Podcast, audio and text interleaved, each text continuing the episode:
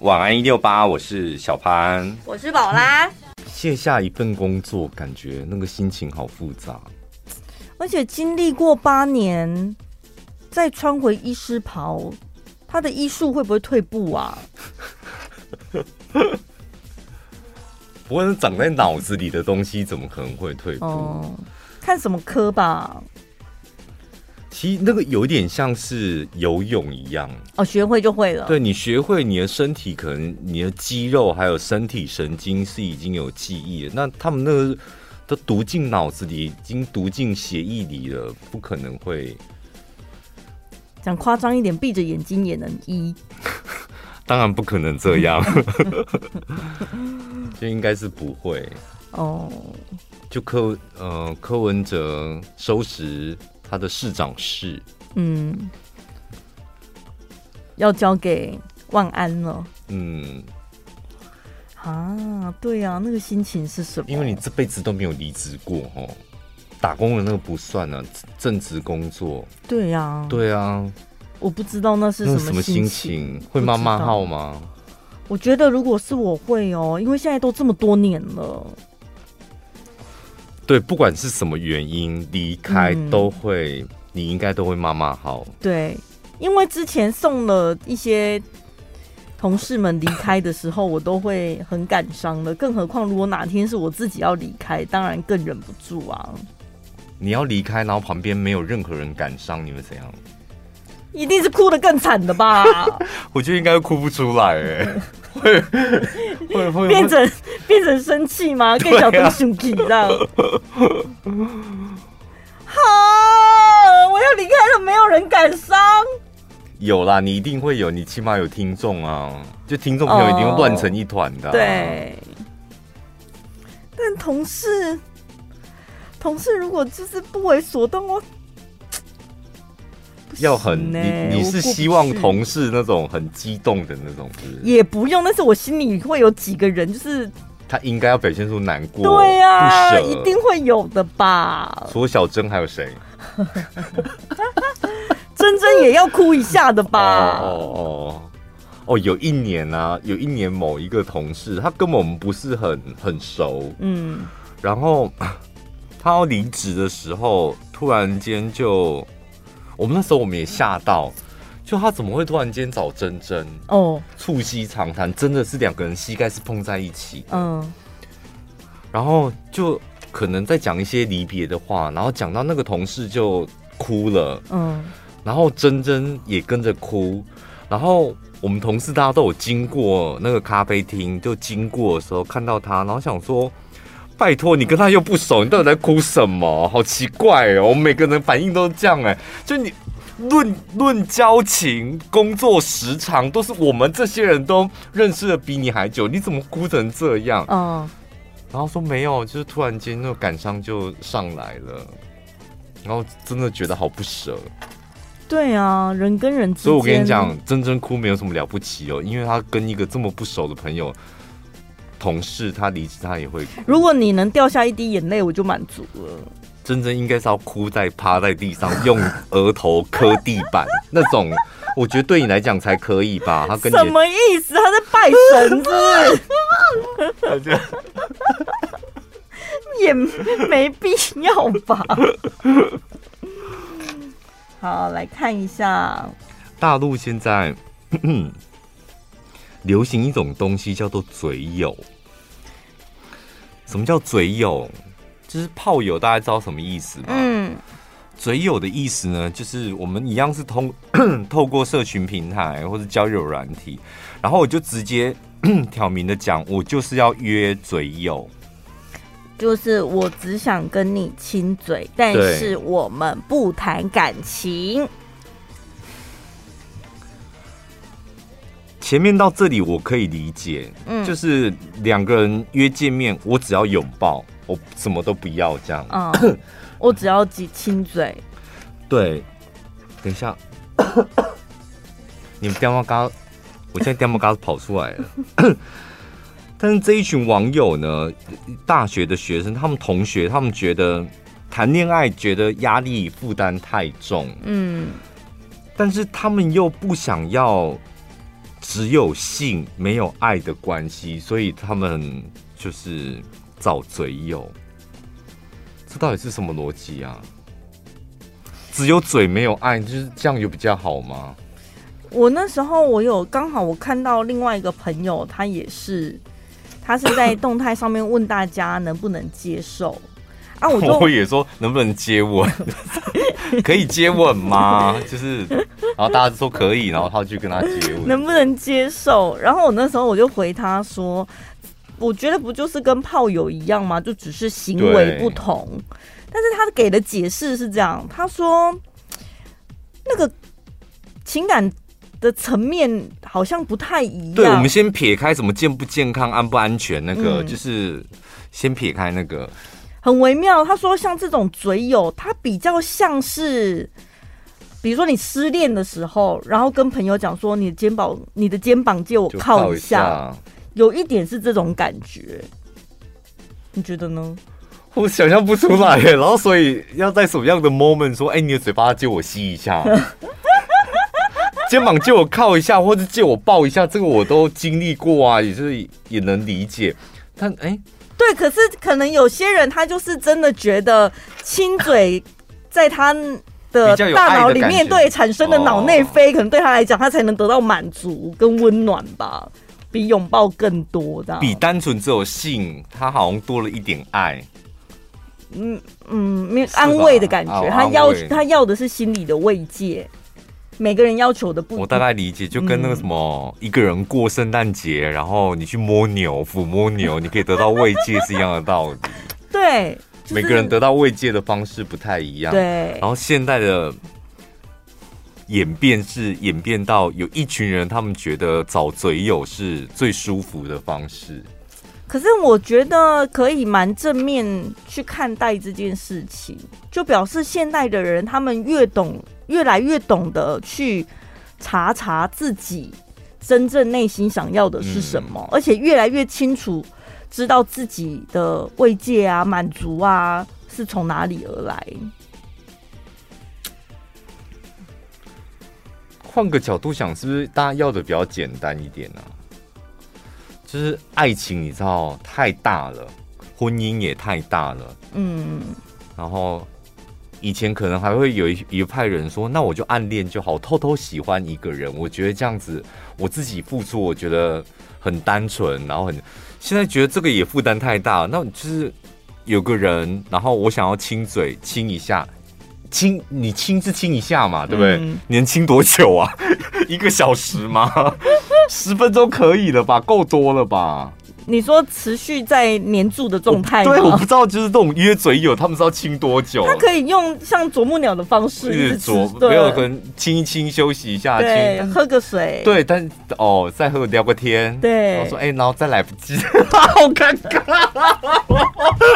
吃个咸酥鸡了，哎，再来一下，就再是这样子吗？这个流程到底怎么跑的？我不知道哎，越想越尴尬，应该就是。出来，然后就亲一下，然后再亲一下，就结束了。不然呢？啊，好奇怪哦！不然好，我们两个人约去看电影，看完电影之后，然后喝个咖啡，然后最后的 ending 是，那我们再来亲个嘴，这样你就觉得啊，前面好像做太多东西嘞。所以它应该还是一套完整的约会流程。那在约会的流程不能放在最后，就是约会的流程当中，随时有感觉了就可以亲一下，就是跟一般情侣的交往一样。但是你们必须先确确保双方都没有要谈感情，我们只是想要享受约会的过程跟随时可以亲嘴的乐趣。随时可以亲。好难哦，真的好难。是不是怎么讲都觉得顺不了？就是那个流程到底要怎么样才能够 run 起来？因为你如果约会要觉得很顺畅的话，你很难不对这个人产生感情。对啊，我个人是应该是没办法了。而且你约会到有感觉了哦，可能是有感觉，嗯，是吧？不是感情，约会到有感觉，然后接吻，然后所以结束了。这样也比较舒服嘛，就是你好不容易有了感觉之后，然后就接吻算很快，就是进行到接吻，然后这时候要立刻双方都打住暂停，然后各自回家这样。啊，好难哦！这样就满足了，或是踏实吗？你们到底怎么运作的啊？有吗？收音机旁边有人在运作嘴友这种东西吗？因为你你不觉得像如果是炮友，我觉得好像他有一个你知道，两个人都升天了之后，哎、欸，我们结束了，对，他会有一个很明确的、很全的 finish。对，那接吻就是你今天到底你要约会几个小时，你要亲几次，所以要对要亲到什么样的地步？可以伸舌头吗？啊，应该是可以吧？对，就是伸舌头或是嘴唇对嘴唇，然后亲到什么地步？亲多久？就大家对于那个，大家对于性爱的那个终点站，大家有致一致认同是哪里结束嘛？嗯嗯、对，嗯、但接吻它没有 ending。我怎么觉得接吻反而是更深的一个学问？哈，好像是这些嘴友他们可能对于接接吻的定义可能不太一样。嗯，怎么办？我们两个现在已经进不了这个世界了，哈。对呀、啊，因为毕竟他是大学生。哦，大学生真的好会玩哦！大家在选择另外一半最主要看重的条件是什么？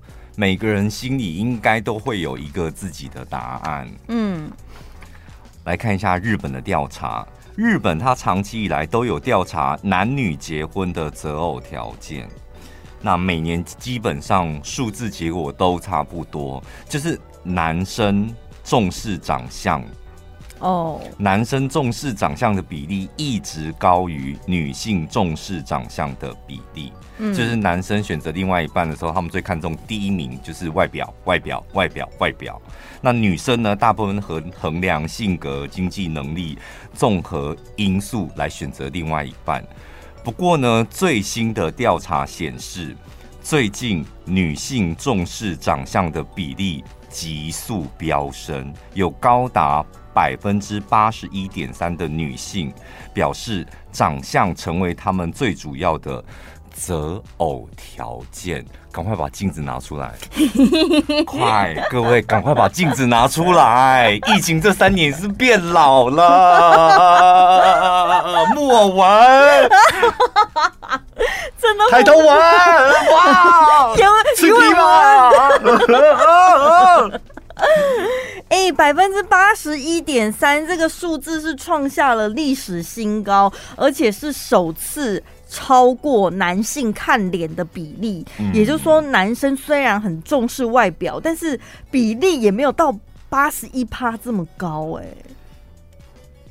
原因是什么？其中有一名女性她说呢，因为疫情还有国际情势，造成日本这几年景气都不太好，这是事实。她说：“大家都赚不了多少钱，是吧？嗯，我也没赚多少钱啊，你也没赚多少钱啊。这种大家都赚不了钱的状况之下，所以我当然希望对方的长相好看一点。好有道理哦！而且我跟你讲，有没有钱这种东西，在挑选还有择偶的过程当中是很容易碰红的。嗯，我买一个名牌包，带一只劳力士，对。”他就可以说他年收多少？对，就是好像有没有钱比较容易包装出来，但是你长相好不好看就一翻两瞪，口罩拿下来就啊莫文。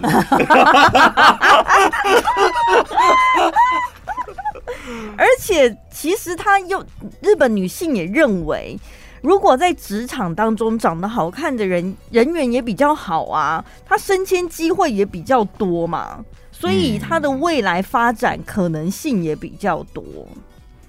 另外一点就是，跟长得好看的男生在一起，也会让女生自己更积极努力变漂亮，所以我也会越来越好看，这是一个良好的循环。所以真的，我觉得这个观念很好，哎，就是全世界的人大家都一起变好看啊！不要说大家，嗯、大部分的人变好看，想要变好看就好了。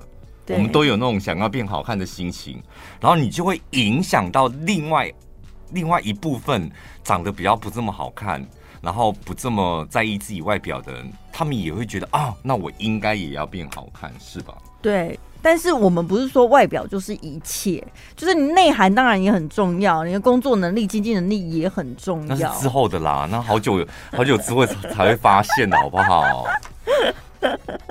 对，我们最近我们两个这方面感触很深呢、欸，真的。威娜公脆逼什么把晒的不微的，这样感触很深。工作了可能十年，对不对？这么久了，然后刚开始觉得他是一个怎么样的人，很有想法，然后能力很好，但一起工作十几年才发现，哎，原来是草包这样。哦，真的老的小的都有，就是有一些你知道，所以你看，同事是每天都八小时相处，对，你你在公司是最容易发现真面目的吧？没错，可是也没有啊，我们也是真的隔了很久才发现，哦，就是原来他能力也不见得那么厉害，对不对？对啊，有的是不求进步的，对，可能没进步，嗯，可能。他就停留在之前这样，对，所以什么内涵、专业那种东西，那都之后再说。对，最重要的，好像还是外表，哎，对不对？长相或者是穿着打扮。所以你现在会不会比较能够理解，就是公司可能在服仪穿着上面有所规定？对不对？因为长相要改变可能没那么快，但至少你要把外表打理好。公司规定这我完全不能理解啦。就我觉得公司本来就是不能够规定什么服装仪容，然后管我的外表怎么样这样。因为我的美貌是我自己决定，我要怎么样才叫帅跟美，就干你屁事。我个人是这么觉得，你公司没有办法决定我第一美、第一帅，是吧？哦哦哦，不能排名，不能，你只能够规定说，哦，我们公司不能穿牛仔裤，不能穿短裤，嗯，你公司的规定这样。但我的美跟帅，你凭什么来定义啊？就是你凭什么来评分？哦。所以我们靠自己的努力，让自己。自己，我觉得我有能力让我自己变得更好看一点，那是我自己的事。嗯，然后变得多好看，跟花多少钱，那是我自己决定的事。我去看医生，我跟医生讲说我喉咙痛，然后他就说呢，那你接下来甜的、炸的、辣的都不能吃。嗯，我想说，那我到底能吃什么？生菜沙拉。三明治，你那个医生是以前都会去看的医生吗？没有，我看他第二次了。哦，因为我记得这种好像是小时候医生才会讲，哦，老一辈的说法，对不对？我觉得有点老一辈。嗯，他看起来是蛮老的。因为现在我不知道，我去看，我很少听到说什么。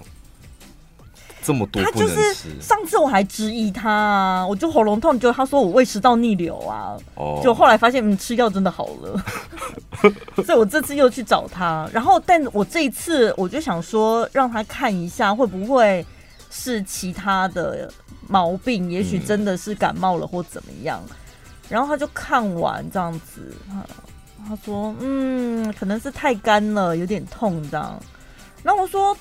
那没有红肿吗？他说有有有有点红肿这样。嗯，我说我上次来你是说我胃食道逆流，他就说嗯也是有可能，那我再帮你加一颗胃药什么。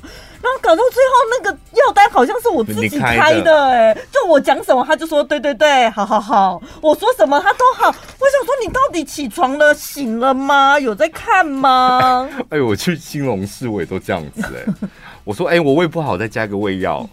然后还有那个头痛的哦，然后还有就是呃，我要那个那个咳嗽药水，有点像跟买菜一样点餐。那那个医生也是什么都好啊。他唯一问我的一个问题就是说，待会是要去工作吗？我说对，我要上班。他说好，那我开就是不要开那种会睡觉的药给你，这样。可是最近真的我觉得很有可能喉咙还有鼻孔，我有我前阵子鼻孔痛。这是什么概念？不是，我就觉得是我鼻鼻炎还是过敏，但我早上起床都会，最近啊，早上起床都会打个喷嚏，就过敏这样，然后觉得鼻子有点痛，然后后来去看医生，医生也说太干了，嗯，就你可能要放个什么加湿器或什么。我想台湾还需要加湿器？你就拿棉花棒、狗凡士林在里面绕一圈就好。我之前去日本是这样。然后，但是我中午真的，他虽然交代说甜的不能吃，然后我就去买热豆花嘛，因为我喉咙就是有点不舒服，我想要喝，你知道豆花有那种咕噜咕噜的感觉，应该会舒缓一下。然后呢，我就去跟那个豆花店老板讲说，啊，可以不要加糖吗？他说啊，没有加糖的哒哒那哦。你可以不要闹吗？我，你怎么会去买豆花？跟他讲说不要加糖，他到底要加什么？开水吗？因为有的不是甜度可以调吗？桶圆是不是可以选？不行，半糖还是？它就是糖水的，没有热的啦，热的它好像是熬好的糖水哦，红豆汤或者是什么黑糖水什么的。对我，我我跟你讲，我如果心里有觉得我待会要跟店家问的问题可能有点丢脸的，我就会放，就是放轻我的音量。不好意思，我朋友想问说，可不可以不要加糖那个豆花？哦，对对对。就很怕被其他客人嘲笑，喉咙不舒服，真的，我觉得可以吃的东西很多，但是通通都是甜的。嗯，我突然好想吃冰哦，想说今天是不是下班可以吃个冰？可以，你去买一桶冰淇淋。真的不要再听那个医生，反正就是可以吃一点，又冰又甜啊！你刚喝哈，看看你身体的免疫力呀。我有一阵子也是喉咙不舒服，我就迷上吃冰淇淋。哦，那真的没完没了。怎样很舒服？是不是？很舒服，很爽，然后整个人生充满了正面阳光的力量。我就很喜欢去买那个剉赛冰淇淋。那是什么？吃了毕竟剉赛吗？有没有人就是有没有人是肠胃不好？因为我是不太能喝奶的。呃，跟早餐店奶茶 同样的概念。然后我很喜欢去丰康，丰康它有一个自营品牌的冰淇淋，嗯，哇，那真的是很便宜耶，这样才四十五块耶。我知道你之前有推荐过，你干嘛叫人家错赛冰淇淋呢？对我来讲就是错赛，我很我很喜欢那个冰淇淋。好，虽然是错赛冰淇淋，但是没有贬义的意思，是很喜欢的意思哦。对，喜欢到哇，就是剉掉这样。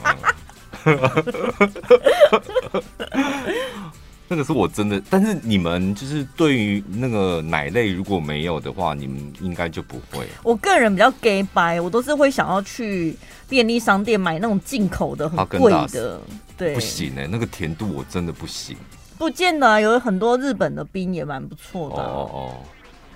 洋货那种，或者是我跟你讲，如果你要很顶不不的啊，真的可能台湾的旷世奇派也是很顶不不。然后如果你们要哦，真的是吃出心得来。如果你们要就是 香精味没这么重，但它的甜度不能冰淇淋不能不甜，嗯，它甜度又刚好就义美的。哦、呃，对，义美真的什么东西都好恰到好处哦，它的饮料也是。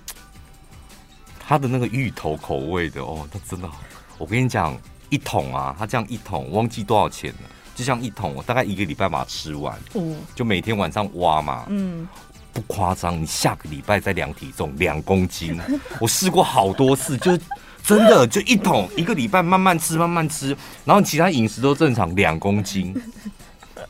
有没有想要增胖的？人可以去买。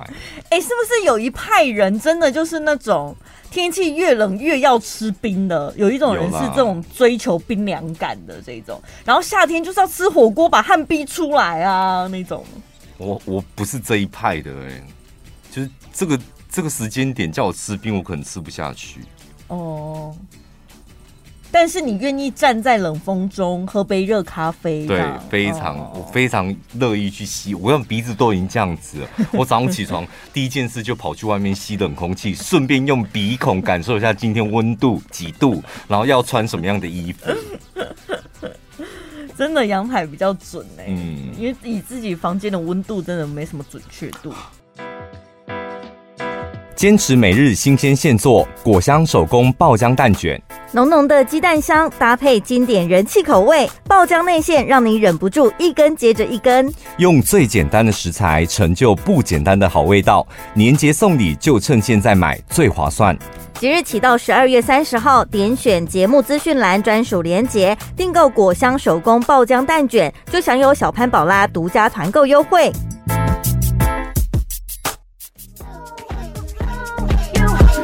什么要播胖胖的歌？这感觉很像在下午三点到五点会出现的东西，就混音版呐、啊。我哪知道他混的这么嗨呀、啊？然后胖就会说：“你们嗨不嗨？” 他不会用这种语气，不然他他会再更嗨一点啊，啊。我没有办法用那种很嗨的，怎么办？那你以前主持那种跨年晚会或是很嗨的场合，哦、你怎么弄啊？主持外场可以啦。哦，你也看过我常常就喊到烧虾什么？对，可呃，可是现在这种环境要你对，就录音室的麦克风，我真的没有办法，我就这个死人样啊，示范也示范不出来。你说台词是什么？你们嗨不嗨？哎，不要抖，不要抖了！哎，这下不要抖了！哎呦，我的天哪，我的天！我只有起鸡皮疙瘩，好糗哦！对，胖子没有办法这么自然的讲，那就是他厉害的地方啊！因为他有一些词我听了我就浑身起鸡皮疙瘩，什么哦，这首歌真来劲！然后你们嗨不嗨？然后抒情歌就会收音机旁边的听众朋友现在都起鸡皮疙瘩了，然后眼眶泛着泪，什么这种，像这种字眼为什么可有办法？所以就每个人有每个人的路啦。嗯，不同的风格真的不一样。你应该也没办法，你们还不还？你以前小时候可以。Give me five 那时期，我觉得你好像常做这种事情。嗨不嗨？你说在节目里面讲吗？就你会讲说这首歌我我的很嗨什么的。真的假的？你有听过吗？我一点印象都没有、欸。有啊、Give me five 那时期，就是很融入在那音乐里面。Oh、好像你那时候好像是自以为自己是夜店女 DJ 之类的。有一点。对，我给你们，我再给你们。好害臊哦！就是、那种播歌都是我给你们那种。对对，再给你们一首，很棒吧？是不是很想要继续再来？对对对，是不是想要继续再来？就再来，这什么鬼啊？波哥就波哥，什么再来又给你们，又再来再给你们，还想要吗？我 胖也会用这个哎、欸，说还想要更多吗？再来一首黄以玲什么的？工商服务之前，我们再来加码一首。对，我觉得黄以玲应该觉得很莫名其妙吧？就是，哎、欸，拜托我好好录的专辑，在给什么啊？弄得像是你弄你的专辑一样，再给你们一首，再加码一首。哎、欸，不会，蛮好玩的，好像真的，就感觉很像，就是真正的马油，买一送一再送一，够不够？我再送一，再送一。对，我们很长，一条、两条、三条、四条，还有五条、六条。怎么办呢、啊？所以我们下次也不能用这种梗了，对不对？二零二三换新的风格，可能换不出来，我觉得，对不对？慢慢走下去就是会不一样了。对，因为我觉得听众朋友口味现在铁定也不一样了。嗯。唉，压力好大啊！要过年了，过年的感觉，我们是不是明年也要 有点不一样什么的？但我们广播主持广播，其实有另外一个压力，你得要三不五时改一下，但是你又不能够改太多，对，听众朋友又会嗯被看没。像当初我们在五点开场的时候改了那个女人，有的人也是觉得干嘛啊？为什么啊？每天都那个女人出来唱歌，到底干嘛烦。然后现在就说，然后后来就开始问说，那那个专辑去哪里买？对，那首歌是叫歌名叫什么？然后现在开始有人就是，如果一到时间没听到那个女人出来，就觉得嗯丢，给你嗯丢。对，我们请代班哦，请代班，大概五五点。可能八分七分，听众朋友立刻传讯，小潘今天不丢哦，应该是请假吧？那个前面就是你要出来的音乐前两秒不对，然后就嗯丢哦。所以我是现在才体会到，以前有个前辈他说，因为他节目是一个小时会有两个单元，嗯。所以两个小时的节目有四个单元，然后他很坚持每一个单元都要在，比如十五分、四十五分，对，那个点一定得要进。我想说，为什么要给自己压力这么大？就有时候想多讲一点就多讲啊，往后延就不会。那不是给自己压力，小潘，那是对听众朋友负责。对，他会讲这种话，哎，他说，因为听众朋友在那个时间点，他们就要听到某一个东西，片头音乐什么的。我想，然后当我心里点 OS 啊，不然他们会怎么样？就会爆炸吗？还是什么？觉得人类好像小白鼠哦，就很容易被这些东西制约。就是亲近农场上面的羊啊，对，你们现在都变成羊了，都被制约了。因为有时候我们口播挪到，譬如说第一个小时的第一段，听众朋友也是乱掉，整个乱掉，然后想买就想说，这个时间我买东西对吗？好奇怪哦，怎么会这样子？怎么五点第一段这样？就是他们也会乱掉的，有这么夸张是不是？有啊，真的有啊。好，赶快来讲，这是今天我觉得很重要的新闻呢、欸。你站在家长的立场想想看，这很重要吧？家长应该是吓坏了，就是台北市的一所小学同学喝到喷，就喝了，真的喝了哎、如果是我跟杰林的话，肯定也是喝的啊，因为我们上次也就是买到馊掉的便当，照吃不误。我们本电台有三个，就你给他喷，他也会吃的 三个名人，一个陈宝拉，一个是杰林，另外一个是张金山。因为这三个人都在我面前，我都亲眼目睹他们吃过喷。陈宝拉是小黄瓜，就是小黄瓜吧？还是什么洋葱、炒白菜之类的？臭掉的，然后就是大家都闻到味道，他还在吃的那种。然后有一次是我妈给我那个修酒给什么的。然后我保存不当，嗯嗯嗯，然后导致那一锅小菊给就已经是臭臭掉，真的臭掉，带到公司这样，然后金山去把它复热，然后复热完之后。整个厨房超臭，超级臭，然后厨房很臭就算了，那个臭味已经传遍整个办公室，我就觉得怎么会有这么臭的东西？我走进办公室看到金山在那喝鸡汤，嗯，我说怎么会有这么臭的味道？哪里有吗？然后我走过他那碗汤的面前，我差点被呛死，那就就是收水，有吗？有收掉吗？我好像也有吃吃到那个酸掉的蚂蚱。因为你知道端午节那个粽子要消耗需要一点时间，嗯、可能也不知道是怎么保存不当之类的，反正就觉得嗯，这粽子怎么生生啊？但你是你的个性是会吃，我好像是吃到最后两口才发现怎么酸酸。然后按你的个性就是，那既然这两口就把它解决吧。可能看它酸到什么程度。这个呢是学校的老师他发现。他已经发现了，就是你知道这夸张的地方在那个团扇是把什么两个礼拜前的收水，两个礼拜前，因为他们会就没吃完，就是变成喷嘛，两个礼拜都收回去，我也不知道那个流程到底是什么。对，为什么一个收水会放了两个礼拜？然后。对，收水的东西怎么会跟食物的东西？因为每天都要送午餐，送午餐嘛。对，怎么会混在一起？所以导致可能送货人员他是说，可能有新进人员误把那一桶馊水拿去学校，然后当成是小朋友的汤这样。嗯，然后班上老师他就是在盛汤给学生的时候，他虽然有闻到怪味道，但是他以为是厂商特殊的调味，这就是我当初的心情呢、啊。大部分的人都说是醋吗？第一个问题是醋吗？他是你们有觉得酸酸的吗？这还蛮好喝的、欸。所以真的有学生喝了之后觉得这太不对劲了。这两名学生长大应该是当厨师的料。有没有有有一个就是，反正有一个名人的女儿，她都觉得那味道 有点臭，所以她没有去装那个汤。嗯。但是已经有两个学生喝下肚了，所以学学校有特别去持续观察这两个同学。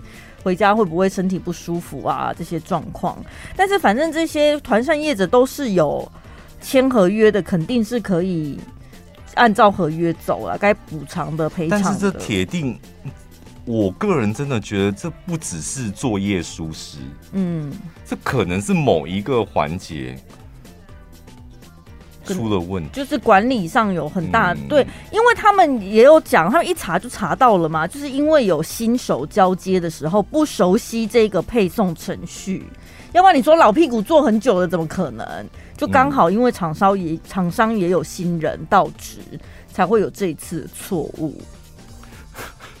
但网友也是蛮幽默的哦，说那桶馊水是跟梅西一样吗？过关斩将，没有人没有人拦得住他。对呀、啊，我觉得这莫名其妙，就是这个点，就收水它应该在收水的位置，他真的他怎么样到就是送货流程营养午餐的那个行列里面去？嗯，嗯然后因为你要送之前，你也送的人会知道嘛，说我今天送的这是什么东西，汤的类一定要盖盖子，然后或是什么。嗯然后再来再到学校，然后那个老师也有点扑通工扑通。工，就是两个礼拜前的收水跟今天煮的汤，对，因为两个礼拜前的收水，他绝对不可能会让你认为说这是特殊的调味。今天听到我们的服委会在讨论那个好像是第八百次的春酒会议这样，然后对啊，哇天哪，真的哎，就是今年就结束，因为有人陆续在尾牙了。对。尾牙，然后再过完年就春酒，真的这一整年就结束了。对，而且一定要赶在过年前决定所有的事情因为过完年，你看十天一一眨眼过去，然后你立刻就要来举办春酒了。你对于春酒尾牙是有期待的吗？我觉得它是一个开心的活动啦，它不是检讨大会嘛。不要春酒尾牙。我真的觉得我最期待就是吃的，我觉得只要那个食物是好吃的，对，就开心。然后我我就会觉得，即使什么没有抽到奖，然后老板讲话很长，嗯、怎么样，我都觉得无所谓。对我也是，我觉得吃好吃那是最基本的。但是只要那个食物不合胃口，我的天，我觉得我就会开始猛灌酒。我就会一个人在那边闹脾气，跟谁闹？自己呀、啊，我就会自己在那边闹。那所以怎样？哎、欸，所以而且我像我会像个死小孩一样哦，我会到处就是一个人自言自语说：“我真的觉得这个不好吃哎、欸，我觉得为什么要吃这个？”然后旁边人都会听到，我就一个人一直在那边闷闷这样。但是春酒如果真的不好吃、不开心，就是不能提早离席，是不是？一定要让老板第一个走，其他人才能走，是不是？有一年我好像真的就提早走，比老板早走，非常早。就是我已经确认过菜已经没有惊喜，我那种气到就 气到愤而离席。没有，但我不我没有跟大家讲我很生气，我只是觉得就是东西就不好吃，我就觉得没有再留下来的必要了。啊，有任何人发现吗？有，就同事我旁边那两个，我就说我要先走了哦，然后我就走。哦，你还有告知别人？对，因为我们的春酒历年来好像秩序都蛮乱的，其实趁乱逃走，我觉得应该没有人会发现哎。是有人要杀你，是你逃什么？到底逃什么？就是觉得讲的一副好像我们春酒是大逃杀一样的。没有，我只是觉得提早离席，好像不知道会不会烤鸡被扣分还是什么啊？烤鸡早就年终都发完了，你在乎那个干嘛？但是就怕觉得不礼貌啦。会啦，当然还是就是大家一起结束是最好。所以我说只有那一次，我自己一个人在那边闹脾气，就东西塞太不合我胃口。这个网友呢，他说他的尾牙抽到了连锁寿司店三千元的礼券，很多哎、欸，这蛮爽的哦。啊、而且去应该这个连锁寿司应该就那几间嘛，嗯，三千元。其实蛮可以吃蛮多的，可以，而且可以一次也吃不不不见得吃得完吧？他吃完了，三千元呢？他带女朋友去吃，不是一群人，才两个人呐、啊。他带他女朋友，想说平常跟女朋友就是出吃路边摊或夜市，所以想说啊，就是请他吃一顿，就是起码餐厅这样，就带女朋友去吃这一个连锁寿司，然后呢？没想到女朋友一盘接着一盘，又接着一盘，他的盘子多到旁边有客人来拍照，因为以为他是大胃王 YouTuber。然后他说他自己也有有也有一点傻眼，因为他是第一次跟女朋友去吃那种回转寿司。就一个两个，然后真的过来拍照，女朋友真的就没在客气，一直吃这样。，total 结账的时候三千六百九十元，他还要倒贴六百九，因为礼券三千元花完了。回转寿司结束了嘛？两个人吃了三千六百九十元，然后女朋友走出店门口，女朋友说：“嗯，我们去逛个夜市吧，我还想吃。”然后他们又去夜市，他又眼睁睁的看女朋友吃了臭豆腐、大肠面线、咸酥鸡、烤鱿鱼。这时候男网友的脸已经变很臭了，很臭。这个男网友说：“我的女朋友都没有发现我脸变很臭，都没有。”然后这时候男网友就整个已经有点美送了。就跟，而且我跟你讲，他刚刚已经吃了臭豆腐、大肠面线、盐酥鸡、烤鱿鱼，他发现他已经脸臭了嘛？他发现他女朋友好像没有要停止，甚至还想买卤味，然后他只好老实的告诉他女朋友说：“我已经没有钱了。”嗯，然后这时候碎嘴讲了一句说：“你也太会吃了吧？”结果女生就不爽了，生气臭脸立刻走掉，然后传讯息说要分手。可是，然后这男网友说：“我真的只是吓到，我是吓到才会念他，而且不是男朋友会吓到，表示女朋友平常根本也没吃这么多，他才会吓到吧？是不是稳定了？感情稳定，女朋友说我我要做自己了。我以前都是约会前三碗卤肉饭的，没有，我觉得他可能。”食量大是另外一回事，我觉得他是不是有点贪心？那个女朋友，女朋友，因为他们如果以前交往的时候，他都维持小鸟胃，这样没让对方知道我食量很大。但这一次他发现，哎，他这次是抽到三千元礼券呢，所以才付六百九而已嘛，对不对？寿司那一托你才付六百九，不吃白不吃，我就多吃一点呢。而且六百九两个人 share，一个人也才三百多块而已，所以。我们这一餐花三百多块，那我们再去夜市吃个臭豆腐、大肠面线、盐酥鸡跟烤鱿鱼，最后我再买点卤味，也是还好吧。total 两个人，一个人可能花一千块啊。嗯。可是这个男网友说呢，他现在一个月薪水三万七，他付完了房租、水电跟缴回家的钱，他就只剩下一万的生活费。哎，嗯。一万块、欸，那真的不行哎、欸。对啊，因为一万块，你看你这一顿饭，如果真的一人一千，我们刚刚算的、喔，嗯、不算那个三千元礼券，一人一千就两千呢。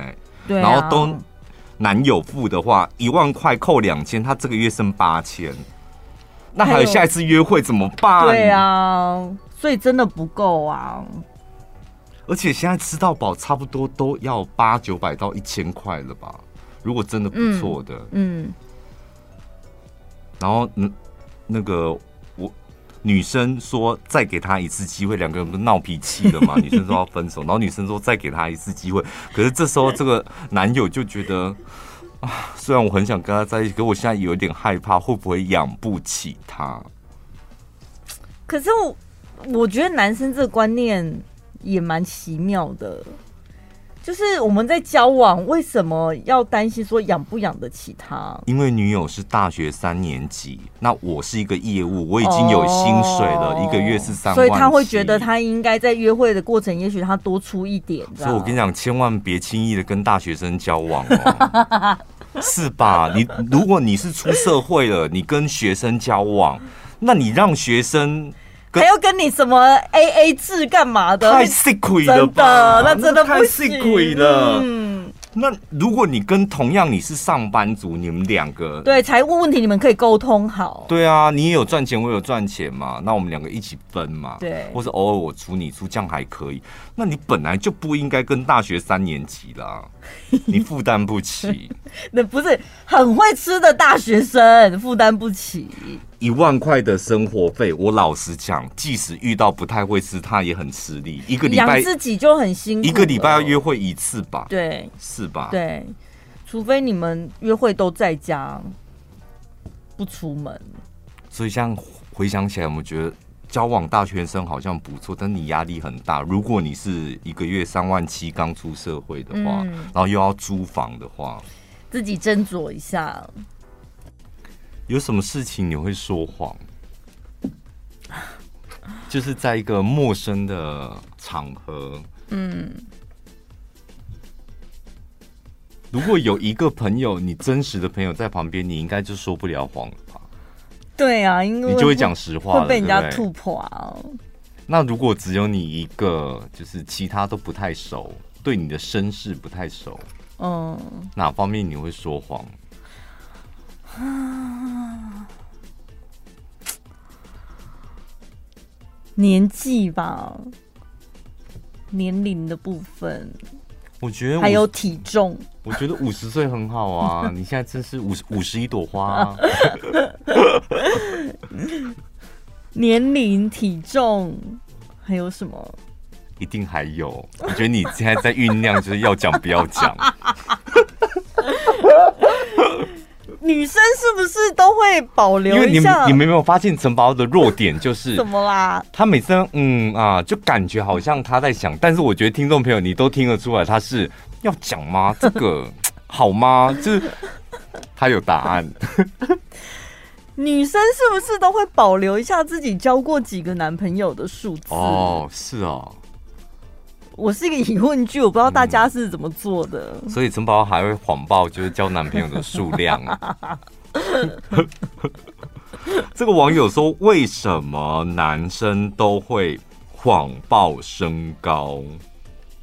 他说：“我身高一百七，然后我发现好多朋友都一百七。”但奇怪，站在旁边就比我矮，你为什么也一百七？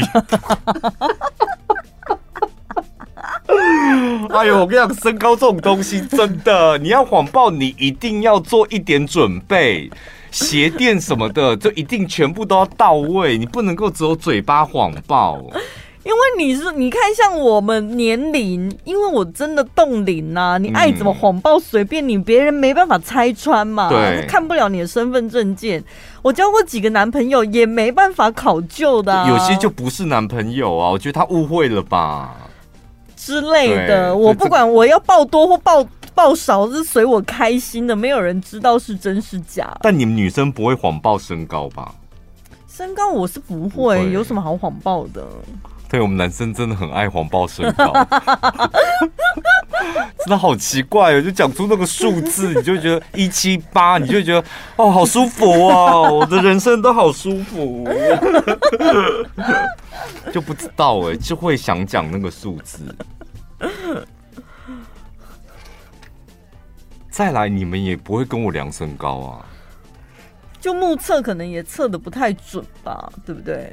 他说。一百六十七的就讲自己一百七，一百七十八的就讲自己一百八，四舍五入啊，蛮合理的嘛？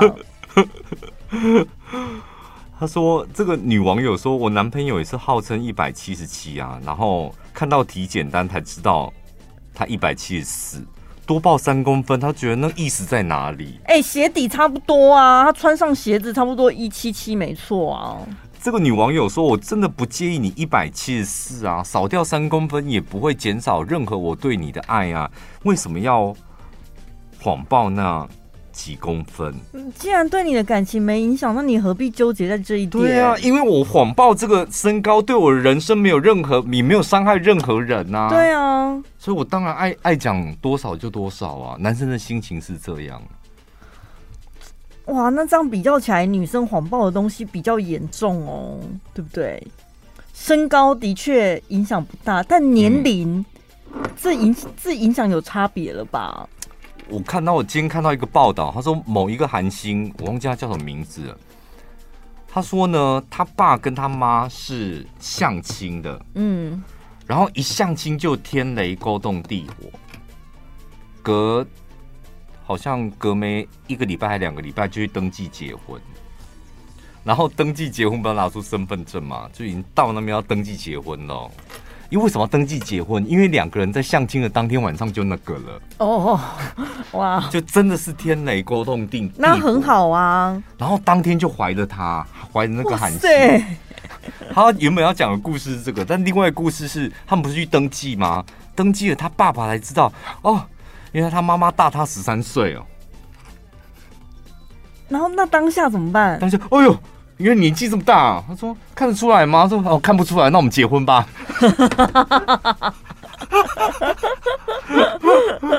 他说，因为他他爸爸就从以前到现在都觉得他妈妈虽然大他十三岁，但真的看不出来，所以他爸爸一点都不在乎他妈妈大他十三岁。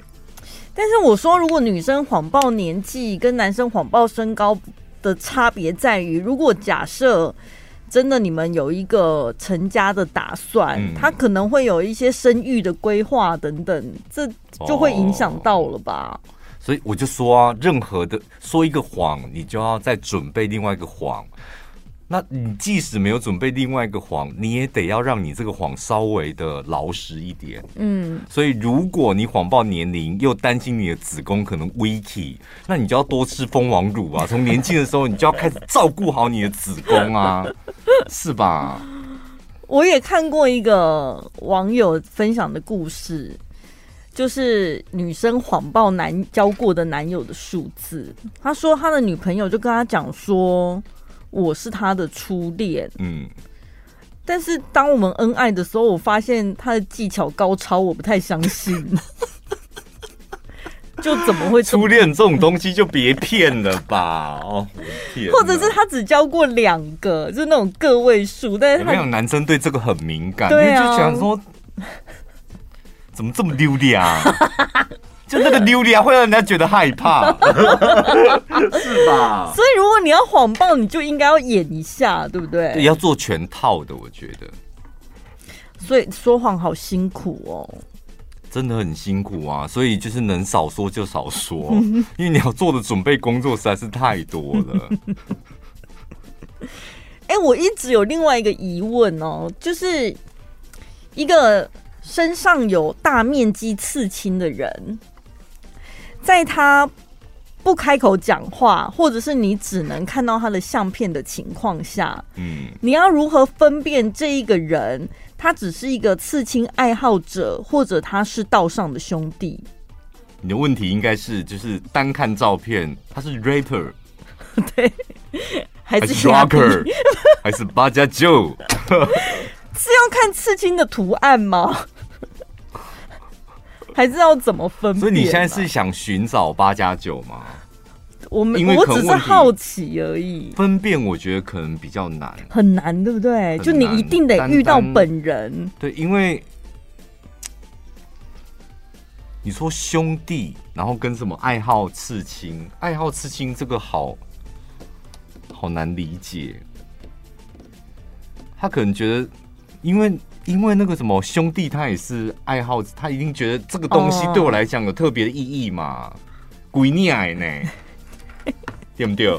丢，对啊，他也是觉得他有意义呀、啊。丢，但是但是就是会影响到跟这个人交往，他的背景跟他的环境。有有有一个名牌，有一个名牌好像叫 最刚开始是 LB，他们就发现。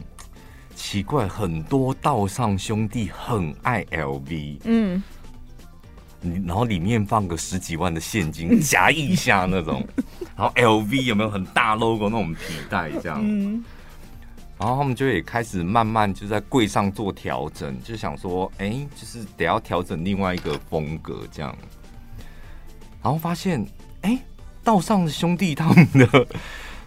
时尚的喜好度很广哎，不管怎么调整，他们永远就是喜欢买那个柜上最醒目的那一个哦。然后另外一个牌子，BB 吧，也是有一阵子很红。然后我那时候也记得，我我好像有一年得到一个 BB 的那个名片夹。然后有一次我就拿那个 BB 的名片夹，忘记是在什么场场所。然后我朋友就说：“哎，你怎么用兄弟牌啊？”他说什么什么叫兄弟牌？他说，因为很多道上兄弟现在很热爱 BB 耶。我想说他们不是 LV 吗？怎么现在又到 BB 了？我说他们的流行，他们就觉得哈 LV 太多人拿了，我现在拿点不一样，就拿 BB 这样。走进百货公司问说啊，够什么 B 呀？你抵掉 LV 够什么？够 BB 啊？大家都提要提 LV，哼，还不流行啊啦，我只要提 BB。所以，好像气质这种东西，不知道是可不可以培养。就是那个那个凤梨他自己哦，他自己也说啊，就同样的金项链，同样的刺、嗯、刺青，同样喜欢名车，这样，他站在旁边，人家就说八加九。对，王阳明就是时尚。对，然后想说到底差在哪里？我也不能理解。最轻松、最好笑、最疯癫，都在小潘宝拉的晚安一六八。